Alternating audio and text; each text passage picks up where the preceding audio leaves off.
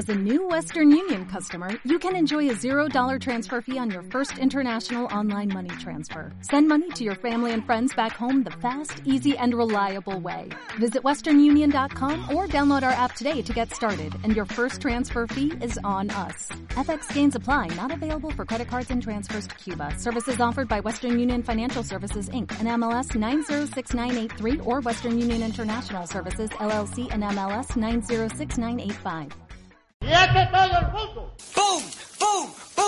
Queridos conciudadanos de este podcast, esto es un aviso al motín que se ha producido.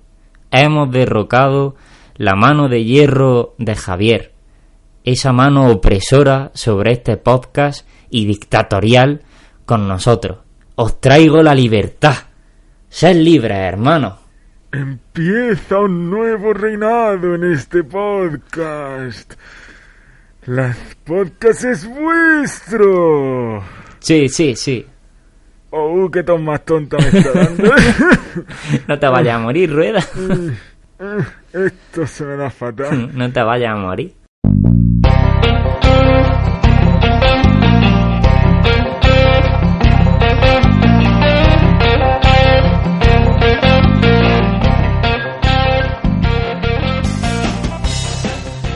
Bueno, bienvenidos una semana más al podcast de noticias y recomendaciones de Yo disparé al sheriff. Hoy, como podéis ver, eh, os está hablando la terciopelada voz de Antonio, no esta rueda, digo, no esta rueda, mierda, rueda si esta rueda, diola, por favor. Sí, estoy, estoy. Ya también te quería amotinar contra mí, ¿no? Soy Sí, el sí. Iba a hacer el podcast yo solo ya. Qué hijo de puta, con casino y furcias, ¿no? Como buen, como buen podcast que se monta uno solo. Efectivamente. Eh, como decía Javi esta semana, no rueda, Javi eh, no está porque se ha ido de vacaciones a Suecia y... ¡Cállate, sucio! Y, y, mm, no se habrá ¿Qué ha sido escuchado esto, ¿no? No, nada, nada. un- Nada, creo que he escuchado como una ratilla por ahí. Sí, sí, corriendo. un- una ves que tienes que fumigar. Una rata, una rata, sí, sí. Pues sí. eso. Eh, entonces, que como decíamos, pues eh, estamos solo Rueda y yo. Porque Marina, que está, está presente en la conversación de Skype, pero no puede grabar porque tiene un internet de mierda, pues es- Como Dios, ¿no? Está presente, nos Está está, escuchando, pero nunca nos va a hablar. está presente y eso. Eh, un saludo, Marina. Sé que nos estás escuchando en directo. Sé fuerte, Marina, sé, Sé fuerte. fuerte, sé fuerte. Pues eso, chicos, esta semana eh, me encargo yo de dar las noticias, así que unos minutitos, bueno, unos minutitos, unos segundillos musicales y comenzamos.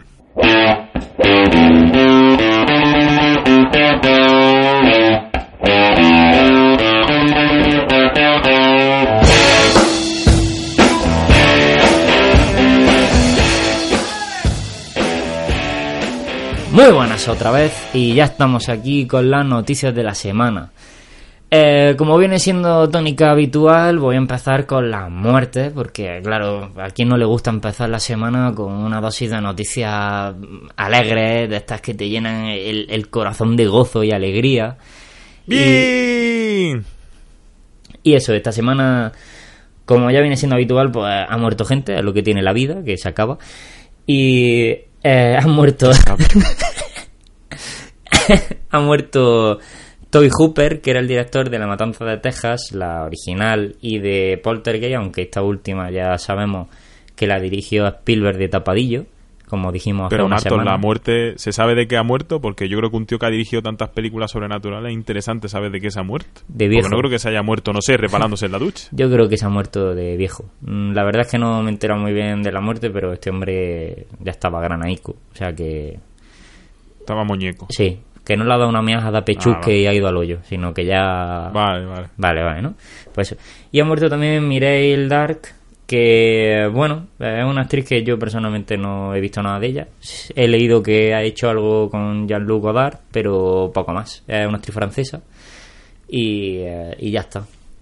Rueda, no sé si tú te has enterado de alguna muerte relevante o de tal esta semana. No, la verdad, la verdad es que no, hombre, Todd Hooper sí es una muerte relevante. Otro, otro junto con, con Romero, que nos dejó también hace poco, así como esos reinventores de- del cine de terror que estamos ahora un poco hasta los cojones, ¿no? De tanto exprimirlo.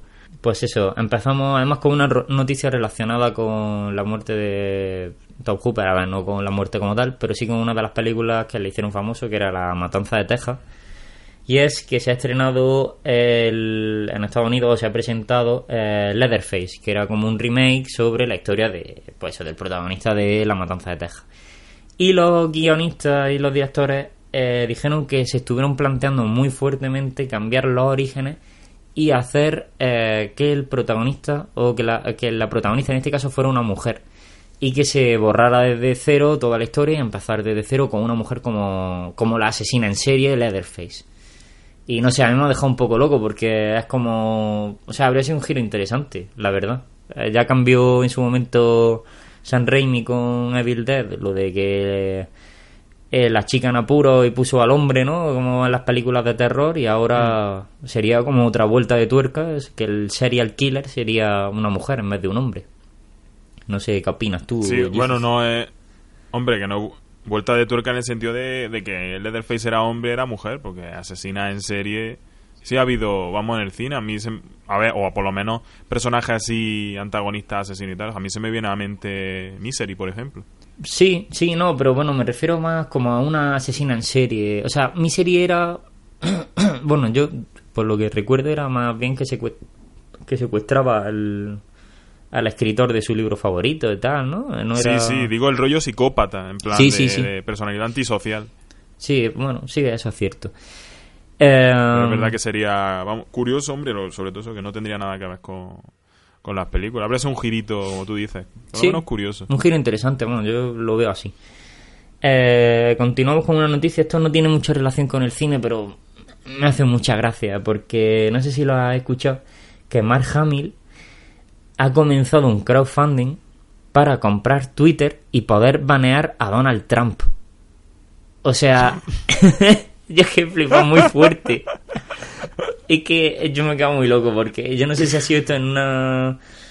Ahora como están ya otra vez dándole bombo a la promoción del episodio 8, digo, bueno, no sé si ha sido a raíz de eso o qué, pero yo cuando lo leí me quedé muy loco y me hacía mucha gracia. Me gustaría ver eso, un, un Twitter gestionado por Mark Hamill en el que echaran a Donald Trump. Sería muy grande. Joder, es decir, la idea es grande, pero yo no banearía a Donald Trump. Tío, Donald Trump te da la vida en Twitter. Es decir, es lo mejor que hace ese hombre en su tiempo libre. es usar Twitter. Si no, ¿qué, qué gracia tiene? Yo banearía, no sé. A los de la Tierra es plana, a los de no existe, ¿sabes? Al del sí, del sí, cómo podemos venir del simio, a esa gente hay que banearla. Pero, tío, no a Donald Trump, a la gente que te da vidilla en Twitter, no la puedes banear. Al Entonces, de- Esto se vuelve un mundo de haters y no mola. Banearía al de ¿Dónde está tu Dios ahora? ¿no? Al de... ¿Dónde está tu Dios ahora? De eh? si Dios no existe. demasiada gente, ¿eh? Si Dios no existe, ¿cómo es que llueve? ¿Dónde está tu Dios ahora? Es ¿Dónde que... está tu Dios? ¡El mono y la mona tienen monitos! A ese lo banearía, que ahora tendrá 23 años, una novia en Guayaquil y Ya será verás. feliz. No, tío, pues a mí sí, o sea, yo, yo sí lo banearía, pero lo banearía en plan troll. O sea, le diría, párate hecho de Twitter. Y luego cuando estuviera ya, cuando se lo hubiera olvidado, pues lo vuelvo a meter. Y digo, venga, que sí, que puede estar, que se me ha pasado. Y en cuanto pusiera un tweet, lo volvería a banear. Así continuamente. Troleo al presidente, yo lo veo. Lo que pasa es que te, te recuerda que ese hombre tiene el botón rojo. Yo de ti no, le- no sería un tío al que yo vacilaría tampoco en exceso, ¿eh? Hombre, O por lo menos no vacilaría de manera pública.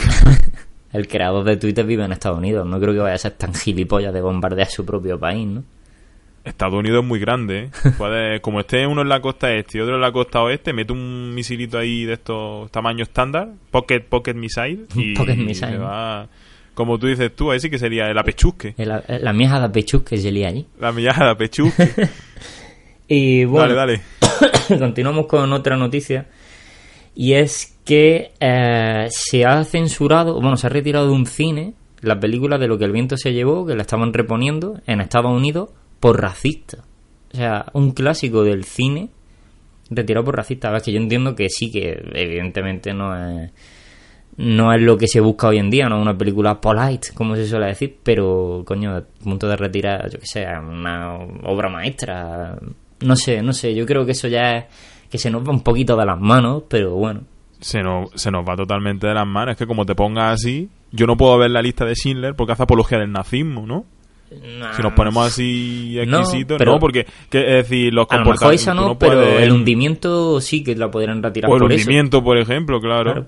Pero lo que te- no puedes censurar un comportamiento de hace 70... Es decir, una película que recrea un comportamiento de hace 70 años. Como si, yo qué sé, como si todas las películas medievales fueran reproba- reprobables porque matan gente. O porque son machistas.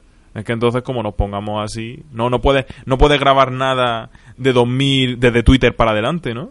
Claro, no, por eso digo, o sea, eh, sería sería moralmente reprochable entonces ver, por ejemplo, Casino o alguna de esas, no lo sé. Claro. Muchísimo. Vamos, la gran mayoría del cine sería moralmente reprochable. Por Por, eso. eso la gente lo hace. Pues eso. Eh, continuamos con la noticia y es que Ed Skrein, no sé si tú sabes quién es este actor, Me suena el nombre. Ilumíname. eh, fue el que hizo de Francis en la de Deadpool y hizo de Darion Mm. Naharis en las primeras temporadas de Juego de Tronos. Pues Ah, vale. ese chaval eh, iba a aparecer en la nueva película de Hellboy haciendo el Mm. rol de un personaje que en los cómics pues creo que es japonés.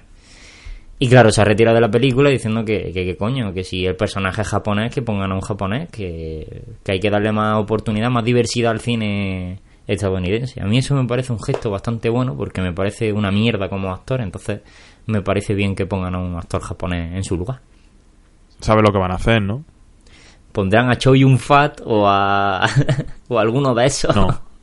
Viendo la tendencia actual, pondrán a un negro, seguro. A un negro también, a Samuel L. Jackson. A un negro. Yo vería a Samuel L. A Jackson. Samuel L. Jackson o, Negro. o cualquier negro. Un negro vale, pero negro. negro. Pues eso, que es una noticia pues curiosa, cuanto menos. Ha salido también esta semana el tráiler de eh, Killing Gunther, Gunther. No sé si no sabes la, la película que es. Y No, la verdad es que te no- lo no digo, suena de nada. Yo he visto el tráiler y te juro que me han dado unas ganas horribles de verla. Te pongo en situación. Una ver, película situación. de acción protagonizada por el Chuache. Sí. El Choache haciendo una parodia de sí mismo. El Choache en esa película es el mejor asesino del mundo y 15 asesinos más quieren matarlo. Es como la de El último gran héroe, que no sé si la has visto, que Sí. es, es una, pe- Sí, sí. fue de las últimas que hizo en plan antes de ser gobernador, que es como una parodia de sí mismo, de su historia en el cine. Y es eh, grandioso. Y, Tiene muy buena mm, pinta. Sí, sí, sí, la verdad es que tiene una pinta bastante buena. Entonces, eh, yo he visto el trailer y la verdad que me río bastante porque además aparece también Kobe Smalder, que es la, Hmm. la de cómo conocí a vuestra madre, que aparece también en Los Vengadores, Robin. Hmm. Y aparece algún actor también así conocido y tiene muy buena pinta. Si es parodia, sí. sí. Sí, Si sí. es parodia, sí puede estar O gracioso. sea, tiene toda la pinta de ser una parodia porque a veces que el choche, o sea, el choche era de rock en los 80, un tío con carisma over 9000 on the high of the top of de carisma. Entonces, mm, lo- Sin hablar inglés bien. efectivamente, ahí estamos. Sin hablar inglés bien, Que que eso es lo que le gana a The Rock. Que él no hablaba ni inglés. O sea, ah, tiene un carisma arrollador y, y joder. O sea, a mí me merece la pena, nada más que por ver, yo que sé, ese choche remanente de comando, remanente de Predator, de esos, de esos No, chascarrillos. remanente no, revenido. Revenido. Revenido de- Está ya, está ya revenido. Está como un torreno rancio. Es decir, está ya revenido. Choache, ay, choache. No, pero que a mí me... Para quien nos escuche, un torreno, una corteza. ¿Vale? Una corteza de cerda. Para los de la lose. Para los de la LOSE. ¿no? A lo mejor es muy castizo. Y yo, que tú y yo somos de la LOSE barra lon- Lonce. ¿Lonce somos también? No sé, no sé. No sé. Somos una mezcla de... Yo soy de los salesianos, ¿y tú? Yo de la caja. pues eso. Chistes de granaínos, podéis cortarlo. Ya verás. Y eh, también hay una... Han sacado esta semana eh, em, un corto que relaciona eh, Blade Runner con Blade Runner 2049. Ya, tío, estoy... No sé si verlo o no. Estoy con la duda, tío. Es decir, me puede el hype, pero al mismo tiempo sabes que no me gusta. De las pelis que me gustan de verdad no quiero ver nada. Y Ah. entonces estoy con, con, con la diatriba. Estoy por verlo el día de antes. O el mismo día que Eh, vaya efectivamente. Yo, a, a ver la peli. yo por lo que he leído, eh, está basado, si la película de Blade Runner nueva es en el 2049, este está basado en el 2036. O sea que yo creo que no va a tener relación como tal con la película, va a tener relación con lo que dijimos, ¿no? Con la cronología Mm. de, de Blade Runner, de que vuelven otra vez los, los replicantes y toda la pesca. Pero te explicará un poco, yo supongo que el auge de los domina de los Claro. de los replicantes en el, en el mundo y cómo lo dominan. Entonces, yo creo que se basará en eso. Además, Pero, está- ¿lo hace Villeneuve o no? ¿Es de Villeneuve o no? pues no lo sé si es de Villeneuve, sé que está protagonizado por eh, por este Es decir, hombre. hay actores profesionales y toda la Sí, pesca, sí, sí, está, está. Jared Leto en la película, en el corto, explicando cosas, o sea que, que tiene buena pinta, la verdad. Y bueno, continuamos. eh, en relación con Jared Leto, ya creo que lo comentamos la semana pasada, que se basa en una Mm. Qué película bien del dado. Joker. ¿Qué, qué manejo de, de, de, de- los tiempos muertos. ¿Has visto? Si es que so- soy un mago del podcast. El mago del Joder. podcast. ¿Ves? Esto con Javi pues no pasa porque me coarta. Si es que me coarta. Claro. Estamos todos cuartados. Efectivamente. Que digo eso, que la semana pasada creo que salió la noticia de que se iba a hacer una película del Joker. No sé si lo comentamos aquí, la verdad. No Sí, se comentó, pero no se sabía.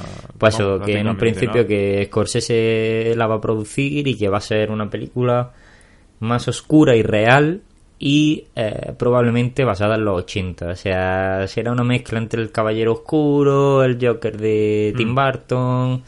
No lo sé. Eh, el actor sobre el que solo, yo solo pido una cosa: que de actor, de prota, fichen al de Gotham. Porque yo no he visto un tío más hecho para hacer del Joker que ese chaval, tío. Da miedo, pero miedo, ¿eh? Ese tío da miedo. La verdad es que Cameron, Cameron Monaghan este... A mí me Mm. gustó un- una puta barbaridad el papel del Joker. Aunque luego como tal no es el Joker porque eh, por licencia yo creo que no lo podrían meter o algo. Sí, claro, pero vamos, que es el personaje. Pero que, pero que es el personaje. O sea, yo es que cuando hicieron... No sé si tú has visto esta última temporada. No, no, no, no, no. Bueno, Es que en Gotham me, es que me quedé un poco perdido porque son- me parecen demasiado largas las temporadas. En Sí, plan, es yo que son plan, 23 Tío, debería ya capítulos. cor- cortar la temporada y digo, tío, que me quedan 10 capítulos todavía. Y es, buah, qué pasote. Pues digo, en esta, en este, mm, en esta temporada adaptan libremente el arco Sí. de muerte en la familia, no de la familia. Que uno es de los 80 y otro es relativamente moderno. En este en el que el Joker tiene la cara que se la han arrancado, se la pega, o sea, Sí. una puta pasada. pues lo adaptan con este personaje y es brutal. Porque el tío es que está, o sea, tú lo ves y está grillado. Yo a ese chaval lo vi por primera vez en Shameless y, y me parece Mm. un actorazo. Para esos papeles, sí. O sea que eh, yo lo digo. Eh, Tiene buena pinta. Sí, sí. Yo, si la del Joker la hacen con ese actor. O no con ese actor. Si, es que si te digo la verdad, ¿sabe a quién me pegaría también mucho? Por su parecido también con el Joker de, de, la, de Heath Ledger. Eh, Johnny Depp. ¿A quién?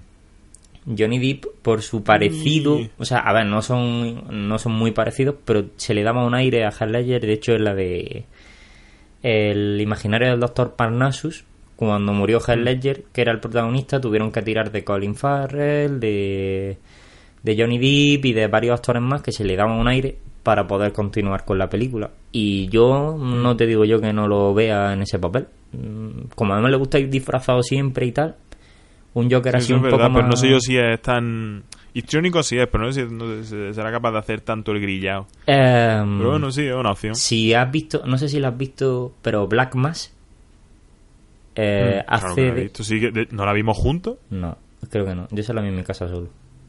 Esa, Ah, pues yo sí la vi en el cine. Me acuerdo, en una fiesta del cine o algo así, Por eso me digo. parece que fue.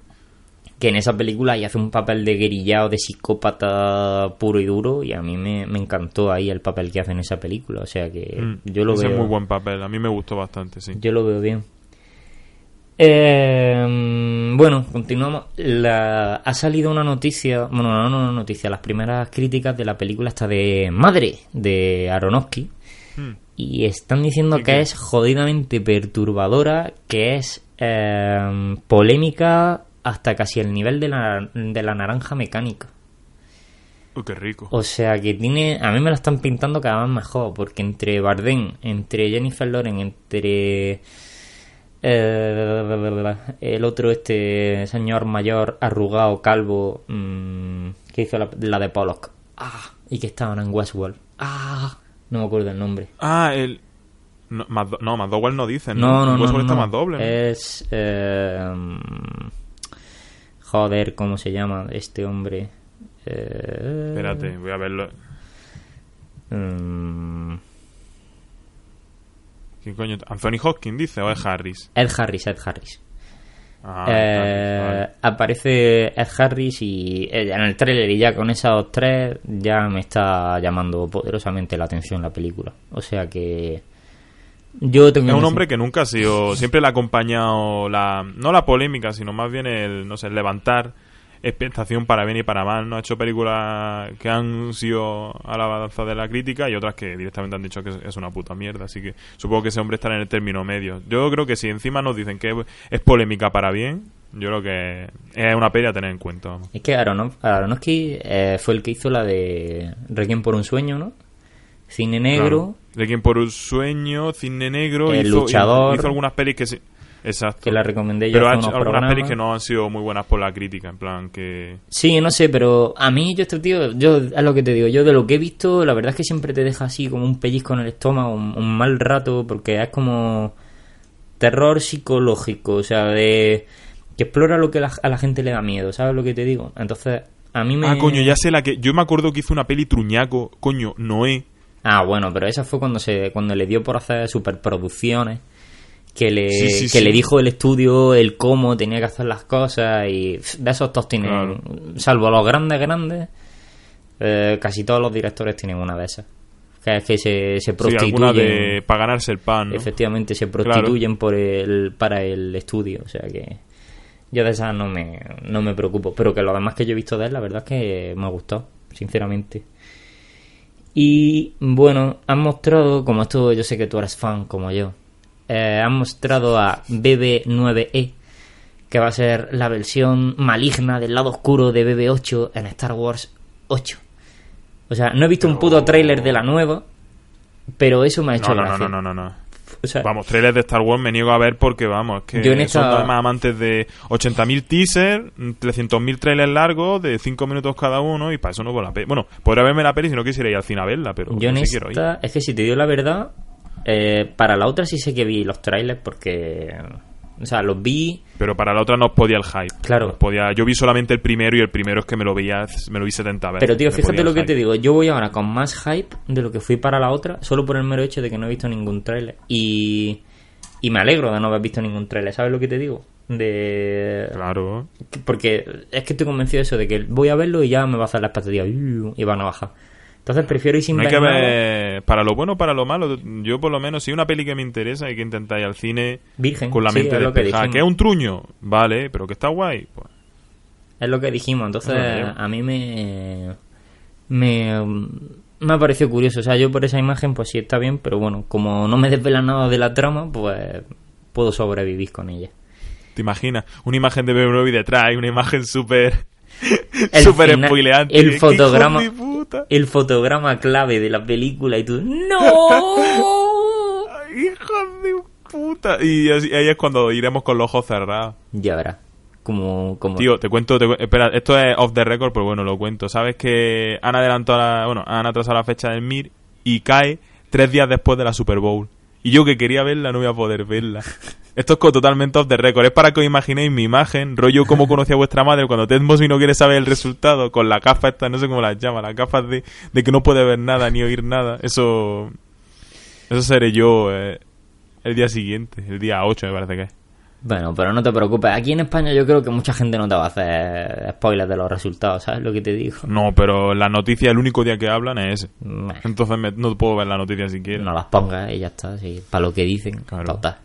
Total, tre- a tres días del MIR estará al borde de la muerte. Bueno, seguimos, seguimos, seguimos. Era anecdótico. anecdótico. Pues- Si quieres lo puedes hacer pospo. Lo cortas en pospo. Pues ya está. Bueno, tengo aquí una noticia así chiquitita, que es que se ha hecho el 100 aniversario del nacimiento de Jack Kirby, que bueno, pues que es uno de los grandes creadores tanto de Marvel como DC, o sea, es el padre de la mayoría de superhéroes que conocemos hoy en día, junto con Stan Lee. Y, eh, y bueno, y para en el rodaje de Ant-Man and the Wasp, eh, Evangeline Lilly Mm. ha subido una foto con el traje de la avispa eh, en homenaje a ese aniversario. Y es curioso, no sé. A mí me ha parecido interesante. Y además, si te das cuenta, es la única noticia de cómics que he metido hoy. Sí, sí, sí, menos mal. Vamos, nos estamos un poco moderando el ritmo de, de noticias de Marvel, que es que llegó un momento que era la mitad del podcast y era ya un poco No, ahora ya. Bueno, a ver, ha habido bastantes, pero joder, no me interesan. O sea, a mí yo que me vuelvan a hablar de que el re-rodaje de la Liga de la Justicia, que al final lo de Joe no va a tener tanto peso, que si no sé qué. Mira, me la suda muchísimo. O el calendario de 80.000 trillones de Eh, películas que van a hacer. O sea- Tres al año. ¿Qué son? ¿Cuántos son? ¿Tres o cuatro al año? Una puta. No, Marvel, Marvel sí la lleva medio qué. Y Marvel creo que hace tres o dos al año. Y dependiendo si sea una muy gorda, hace dos. Pero. ¿Te parece? Vamos, a mí con una al año iría que. que- No, pero a ver, me refiero, son producciones independientes. Ya, hombre, a partir ya de la siguiente sí van a ir todas enlazadas. Pero que hasta ahora eran como, bueno, yo te, te puedo hacer unos Guardianes de la Galaxia y antes te hago Spider-Man. Son personajes de cómics, pero no están relacionados. ¿Sabes lo que te digo? Hasta ya la próxima no creo yo que vaya a ser un, un drama. Yo, por ejemplo, además, sobre todo si tienen una trama relativamente consistente, que a Marvel pues sí lo ha conseguido. Si fueran de DC, pues dices, pues otra mierda más, ¿sabes lo que te digo? Pero por ahora también. Pues bueno, Perfecto. hasta aquí, Dale, dale. hasta aquí han llegado las noticias, así que dejamos unos segundillos de eh, musicales, otra vez, otra vez, y nos vamos con las recomendaciones.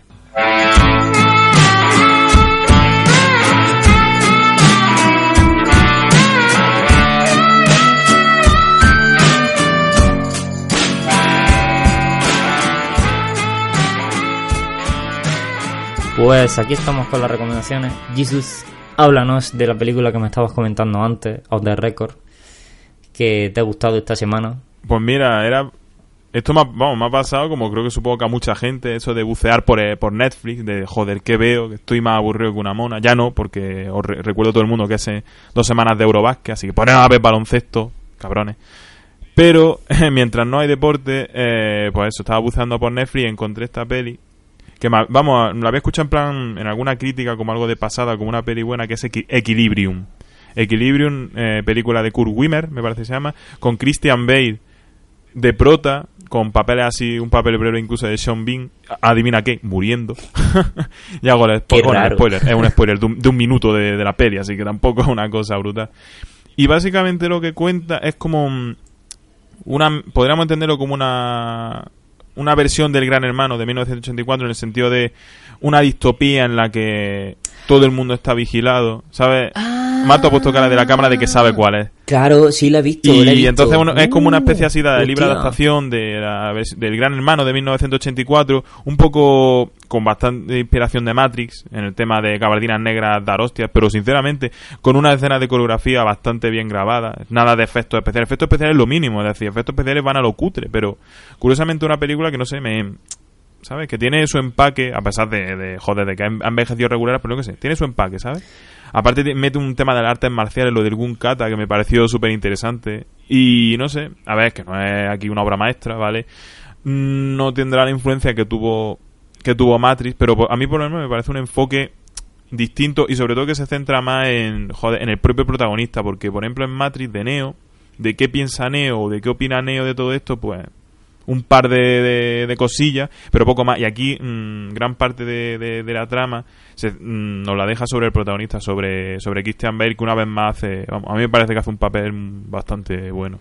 Yo que sé, vamos, que es una peli que para echar dos orillas y sobre todo si sois friki de la ciencia ficción como yo, os va, os va a gustar. Yo es que ahora que la dices, eh, joder, en cuanto has dicho Christian Bale, gabardinas negras y tal, digo, hostia, digo, yo esa la he visto, digo, por eso me sonaba. Pasa que no me acordaba. Claro. El- eh, pero ¿sabes qué es lo que me pasa? Que yo la confundía con la de Dark, eh, Dark City, de Alex Project. Mm, Entonces, claro. porque me sonaba que la temática era parecida, pero joder, ahora que lo dices, sí, sí, sí. Eh, es muy buena película. Pues hostia, no sabía yo que se A mí me Netflix. gustó, vamos, como un ejemplillo de ciencia ficción. Que a mí además que no sé, es placer, como decimos, el placer culpable. La ciencia ficción un poco, no serie B, pero mm, ciencia ficción que, ¿sabes? Sí, ha envejecido fatal, pero no sé, tío, esas pelis como eso, como Equilibrium, como Cube, Joder, eh, pero es un poco más... Horizonte Final, aunque solo la puedo ver una vez, porque me da mucho miedo. Pero. Cube es Cube, tío. O sea, mi Cube, yo creo que no envejeció Pero mal. Cube O sea, es en concepto de, de, mira, sé que el cubo es de mentira, porque se ve Bueno, sí, que es de a mentira, claro. pero me encantas. Pero, me encanta, ¿sabes lo que te Pero me decir? refiero, Cube, la primera, la primera es una película que yo creo es que no envejece.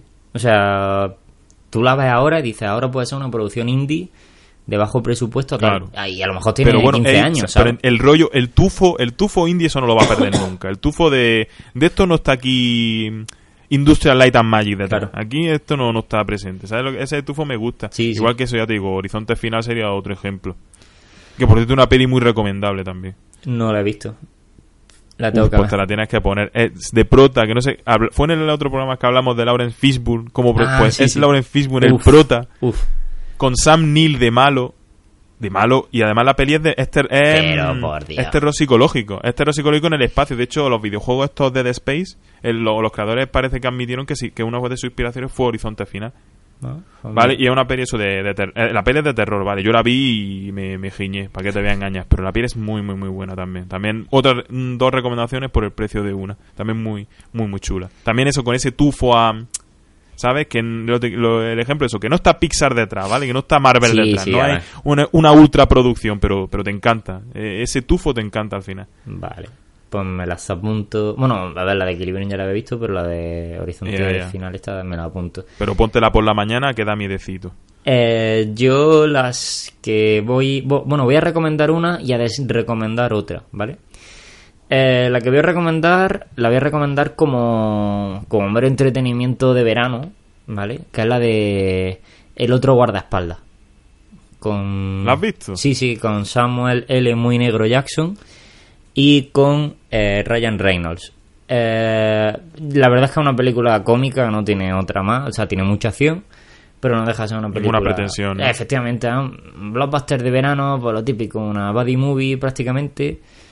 Con Samuel L. Jackson pues, desatado, porque hay un momento de la película que dice la frase, Ryan Reynolds dice, este tío ha hecho que hijo puta carezca de connotación negativa. O sea, lo hice tanto que ya le ha borrado la connotación negativa, porque está cada dos por tres, hijo puta, hijo puta, hijo puta. Es que no puedo decir nada sin decir hijo puta, no, hijo puta. Entonces, como, eh, ya sí, es siempre el mismo rollo. Y tiene gracia. El motherfucker de Samuel L. Jackson es internacional. Efectivamente. eh, Y, y yo sigo diciéndolo, la voz de este hombre, el doblaje de Miguel Ángel Jenner a este hombre le viene de puta maravilla porque él mejora 500 veces el, el de este. Aparece también Salma Está al Hayek. nivel de, de grandes doblajes de tío de, Sí, sí, de sí, lengua sí. española. Sí, junto con el de Robert De Niro y con tal. Ea, ea. A mí me gusta, a mí me gusta un montón porque le da un, un toque que, que no le dan a otros Como personajes. más cómico, no sé, como más, Sí, sí, más creíble con, con, la, con su actuación. Sí, sí, sí, pues eso, tiene, tiene además ahí, está, está bastante bien. Y em, eso, aparece Salma Hayek, aparece... eh, que yo me quedé flipando porque no aparece en ningún tráiler. El malo de la película Hmm. es eh, Gary Oldman. ¿Sí? Vaya. Y Gary Oldman y además hace también buen papel, o sea... Se le ve histriónico. ¿eh? Claro, se le ve histriónico de vez en cuando, pero joder, es que ese hombre se nota que es buen actor y que, y que lo tiene ahí dentro, que lo tiene guardado, ¿sabes? Es intrínseco en su, en su naturaleza. Y a mí es un tío que me gusta de malo, tío. Por ejemplo, en el libro de Eli hace también de malo, no sé, en esos papeles también es un tío que, no sé, se- te lo crees. En la de... son papeles que te lo No sé si tú has visto la de León, el profesional, con Jean Reno. Sí, pero ya sale también Gary Oldman. Sí, era, era el policocainómano paso de vuelta, el corrupto. Hostia, pues no me acordaba, Era, tío. ese es el malo. O sea, yo creo que cuando hace de malo también lo hace. A ver, cuando lo hace de bueno también, o sea, el comisario Gordon, la del topo, Joder, la de todas esas, mm, hace papelones. Eso es innegable. Gary Oldman siempre será muy buen, muy buen actor y ha, ha hecho grandes películas. Pero de malo le da como un toque más. Un toque Se único. vuelve histriónico lo que tú dices y mola. Y vengo a recomendar, que bueno, no es de recomendar, ¿vale? O sea, no es poner en negativo. El rincón del hater. El rincón del hater. Es la de Death Note de Netflix. Pero es que eso no tiene. Creo que no tenemos que venir nosotros a de recomendarle. Es que la avalancha de. de, de, de- de- es decir, no es algo que. No, la crítica no. Es la avalancha por todos lados, porque yo, por ejemplo, uso pocas redes sociales, uso Facebook nada más, y a mí aún así me ha llegado la avalancha de, de gente profesional, aficionada, amateur, analistas, expertos, agentes de bolsa, diciéndome que es una puta mierda. Es decir, es que no he escuchado nada que no sea que no se, es decir, que no sea peor, mejor que es una puta mierda. De ahí no he escuchado nada, nada mejor. A ver, yo. Vamos a ser realistas, ¿vale? Em, si has visto el, el anime o tal y el manga, como hicimos nosotros para el especial de Death Note, que es. Que además lo tenemos fresquito, claro. que lo tenemos. que además eh, lo estrenaremos en una o dos semanas. Ahora que ya tenemos el otro. El del Sargento de un Hierro. caramelillo aunque sea, ¿eh? Ya, ya, ahora. Entonces, eh, si lo has visto, la verdad es que no. eh, no tiene ni, ni una octava parte de la profundidad que tiene el, el anime o el manga, porque no se mete en los temas que se mete. Tú no ves la personalidad de Light, no ves la personalidad de L. O sea, Light en el, en el anime, como ya dijimos, es un tío súper cuadriculado, que lo que busca es un bien general, que aunque para eso se tenga que convertir en un asesino, se convierte y él lo único que lo busca es porque eso, porque como un asesino está mal lo que hace aunque mate a criminales. En esta película pierde esa motivación.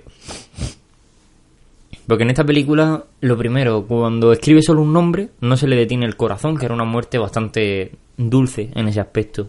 Aquí, cuando pone solo el nombre, le revienta la cabeza. Así La en Virgen. cachito. Sí, sí, sí. Muy hardcore.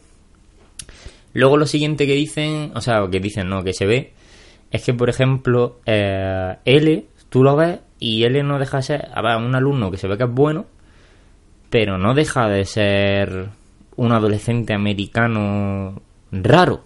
Medio, ¿no? Sí, no, es que es un marginado, es que no deja de ser un marginado. Y de hecho las primeras muertes que hace son a los matones del colegio. Entonces, Sí. lo de cargarse solo a criminales ya se lo están pasando un poco por la polla, porque ahora yo entiendo que sí, que a los matones del colegio pues pueden ser muy hijos de puta, pero igual como Pero, para merecer la muerte, ¿no? claro. o sea, igual lo mismo que un Bin Laden o que un eh, líder de un grupo terrorista, pues igual no es, que es lo que te venían a decir en el otro sitio. Claro. Entonces- Además que Light ya en el anime, en el man- en el anime la- incluso la primera muerte es un criminal. Claro, claro, decir, no, hay ninguna muerte que no se salga de su. Todos, no hay ninguno. Que él haga, no hay ninguno. Eh, lo segundo es que, bueno, te meten eh, una cultura del dios japonés de la muerte, un shinigami, te la meten en, en una cultura americana. No lo enlazan bien. Yo a mí no me gusta cómo lo hacen, Hmm. no te lo explican bien.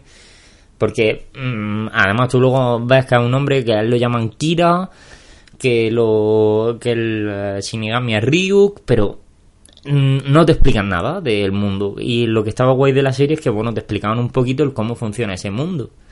Entonces, Hmm. él se lo han dejado un poco en el aire.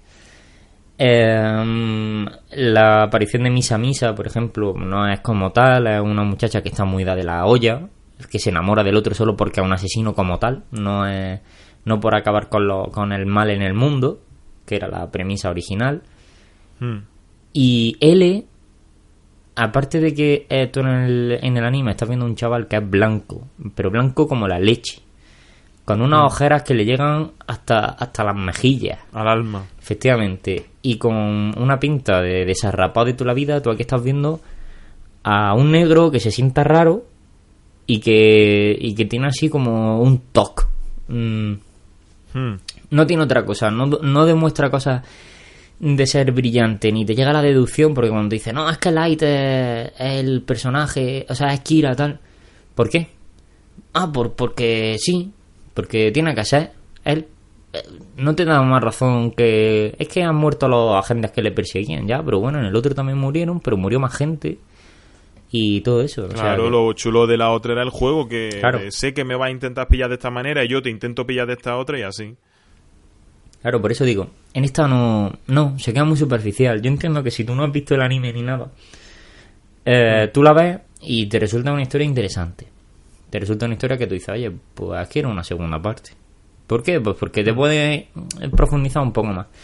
Si has visto lo otro, como ya lo sabes todo, dices, a ver, es que se queda tan en la superficie que no me merece la pena. Y de hecho, el director Claro. tenía planeado hacer más y Netflix también quería pagar más, pero estaban a la espera del público. Y yo creo que con las reacciones del público no se va a llevar mucho. Que yo reconozco que es también por el por la época en la que se ha hecho, porque ahora estamos intentando adaptar películas, estamos están intentando hacer adaptar la cultura del anime y todo eso al cine. y no todo se puede llevar a cabo y no todo se puede hacer lo mismo que Ghost in the Shell. Ghost in the Shell es una película incompleta, no, no lo abarca todo. Entonces, yo creo que se puede que se podría haber hecho Pero mejor. es que para mí el fallo. Primero el fallo de eso, de que Death Note bebe demasiado de, de la cultura Claro. japonesa, ¿vale? Está hablando de, de, de su idiosincrasia, de, de sus dioses y tal. Porque, por ejemplo, Ghost in the Shell sí sería más adaptable, porque al final eso es tecnología y tal.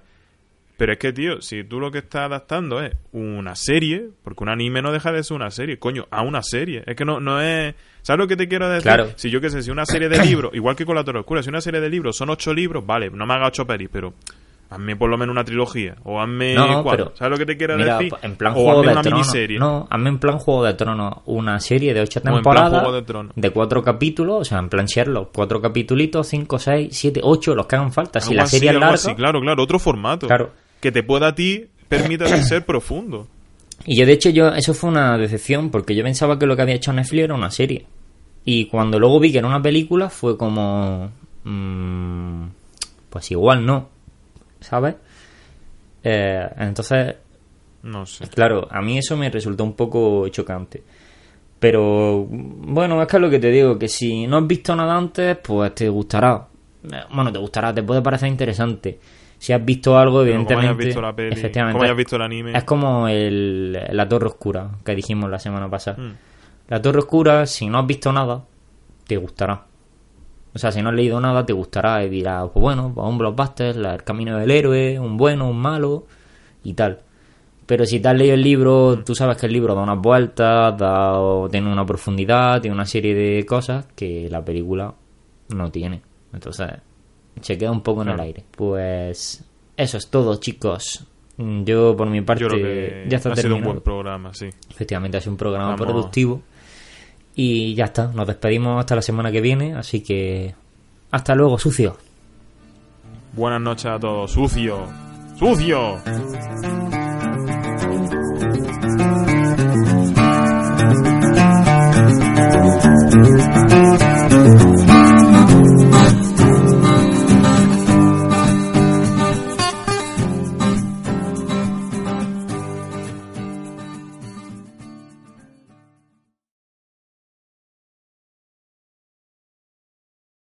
Dale más potencia a tu primavera con The Home Depot.